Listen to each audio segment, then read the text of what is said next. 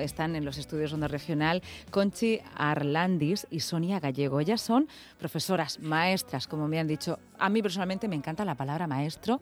Les reivindico continuamente. Me parece tan, tan potente esa palabra, maestro y maestra. Tiene unas connotaciones históricas interesantísimas.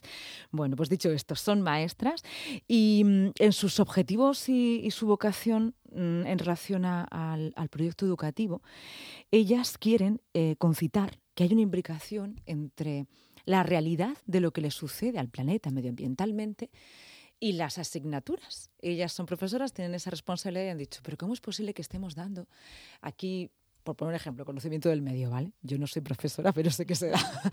y en cambio a lo mejor tengamos problemas como lo que está pasando en el Mar Menor y que los chicos de nuestra región no sepan qué pasa exactamente.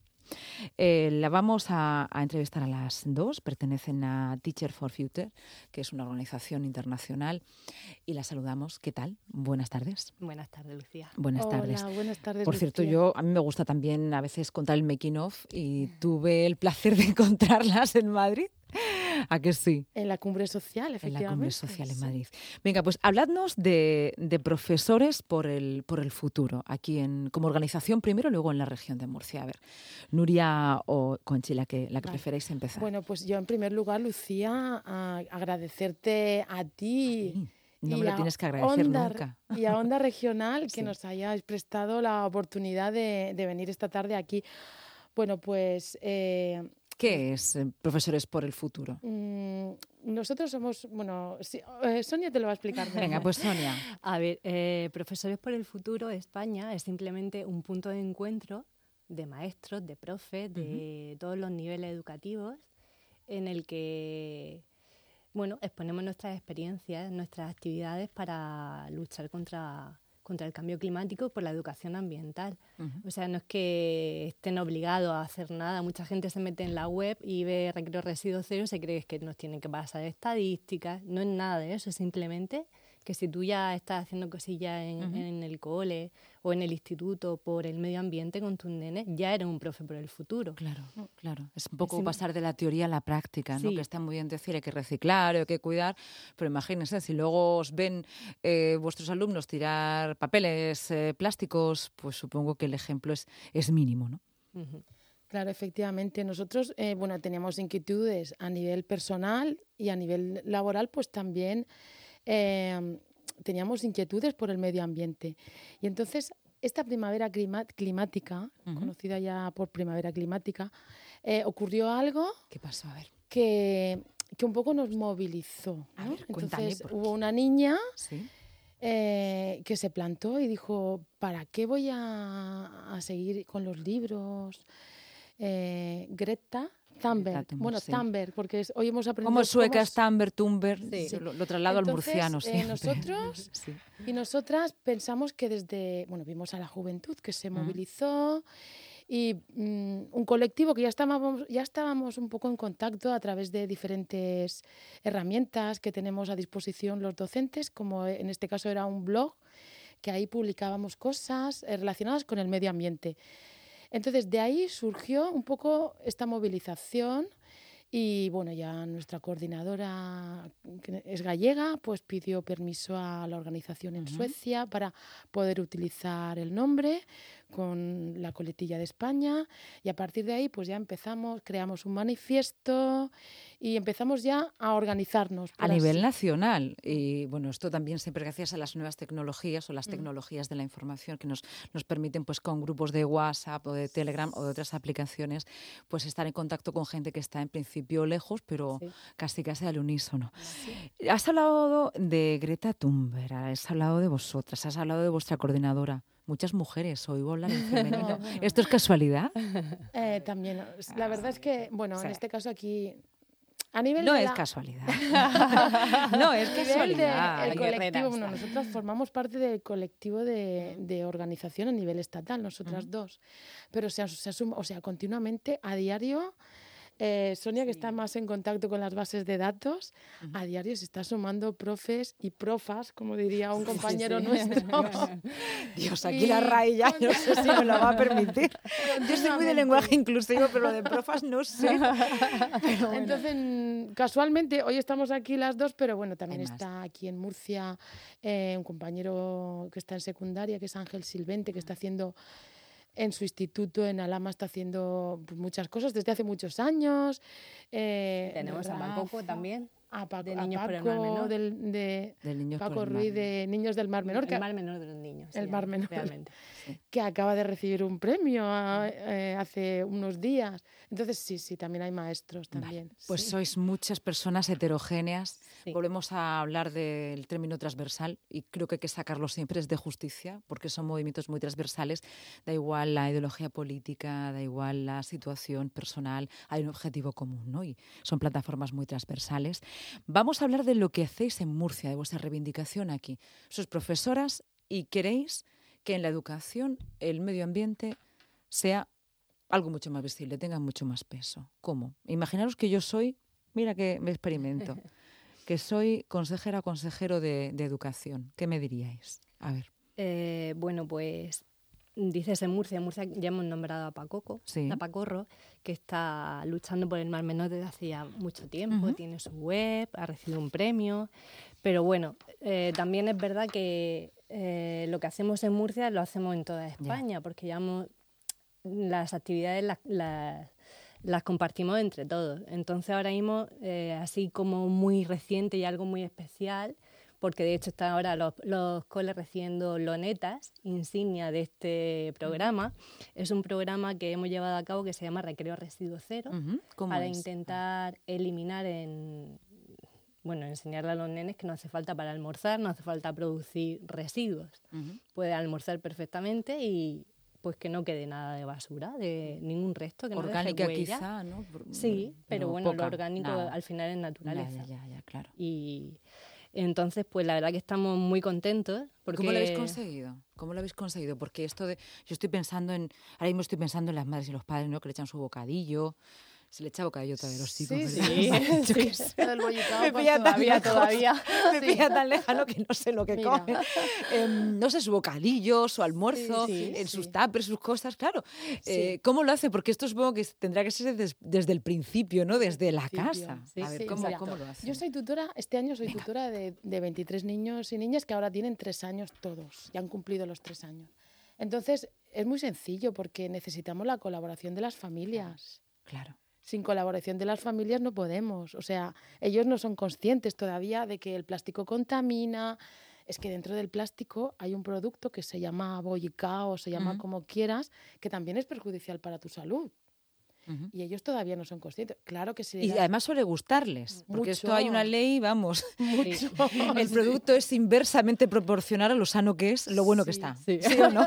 Ahí sí que tenemos aquí, afortunadamente, en la, en la región de Murcia, sí que tenemos legislación para controlar. Sí, sí. Eh, la bollería industrial, los aceites de palma dentro de los centros escolares. Entonces, ahí sí que somos tajantes. O sea, no se puede consumir eh, productos procesados dentro del colegio.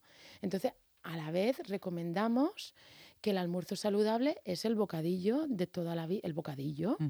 Ya dentro le pones chorizo, lo que tú quieras ponerle. Ahí no nos metemos. Y lo que más se hidrata es agua.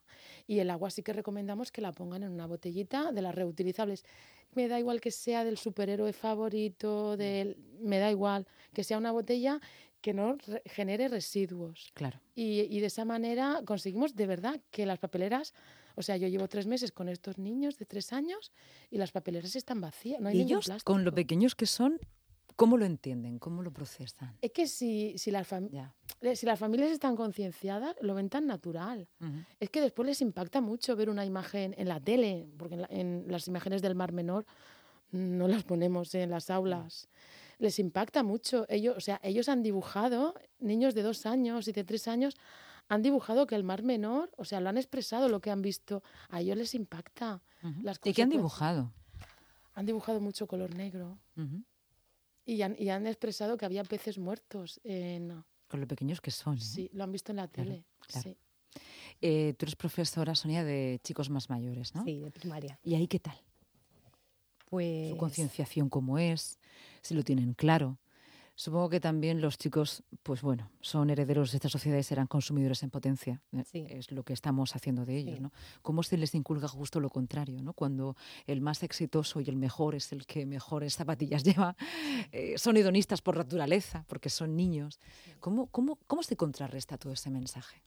Hombre, la verdad que eh, por suerte o por desgracia yo soy muy cabezona y muy repetitiva y cuando creo en algo pues lo llevo hasta la última eh, bueno, consecuencias. Entonces, claro, yo eh, es muy típico de mí en mis clases transmitir mucho referente a la educación ambiental porque es algo que me preocupa y bueno, pues poquito a poco voy hablándole de ello y al final es como que no, no va con ellos, salvo excepciones, pero al final la escala, es que... ¿Tú eres profesora de, de qué materia? Eh, yo soy especialista en francés. Francés.